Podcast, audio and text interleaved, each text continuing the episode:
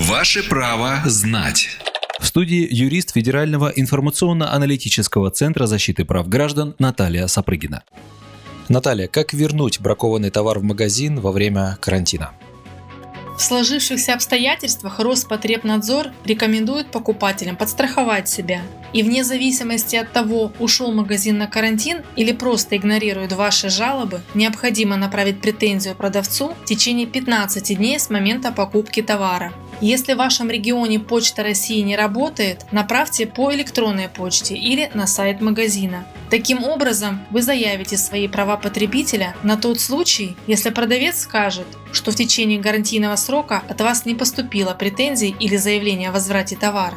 Помимо этого, после 15 дней начнет действовать гарантия от производителя, а это еще плюс время, зависящее от установленного срока гарантии. Срок возврата денег покупателю установленный для онлайн-магазинов, составляет до 10 дней. Если интернет-магазин не отвечает на звонки и онлайн-доставка не работает, пишем претензию на сайт магазина. Претензии указываем причину возврата. Если товар с дефектом, либо не подходит, изложите свое требование, либо замена товара, либо возврат денег. Важно знать, если магазин закрыт на карантин, претензию рассмотрят только после его открытия. А если товар просто разонравился, оплачивать курьерские услуги придется покупателю. Вместе с товаром интернет-магазин должен передать покупателю памятку с условиями возврата. Если такой памятки нет, срок возврата увеличивается до трех месяцев. Порядок возврата товара в обычный магазин после карантина тот же.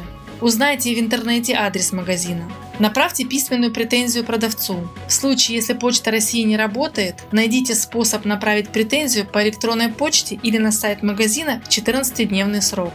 Когда магазин возобновит работу, отнесите товар в магазин и напишите претензию на возврат или обмен. Напомню, товары, не подлежащие обмену и возврату, можно вернуть, если они испорченные или бракованные.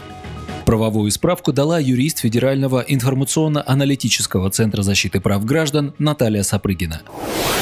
Ваше право знать.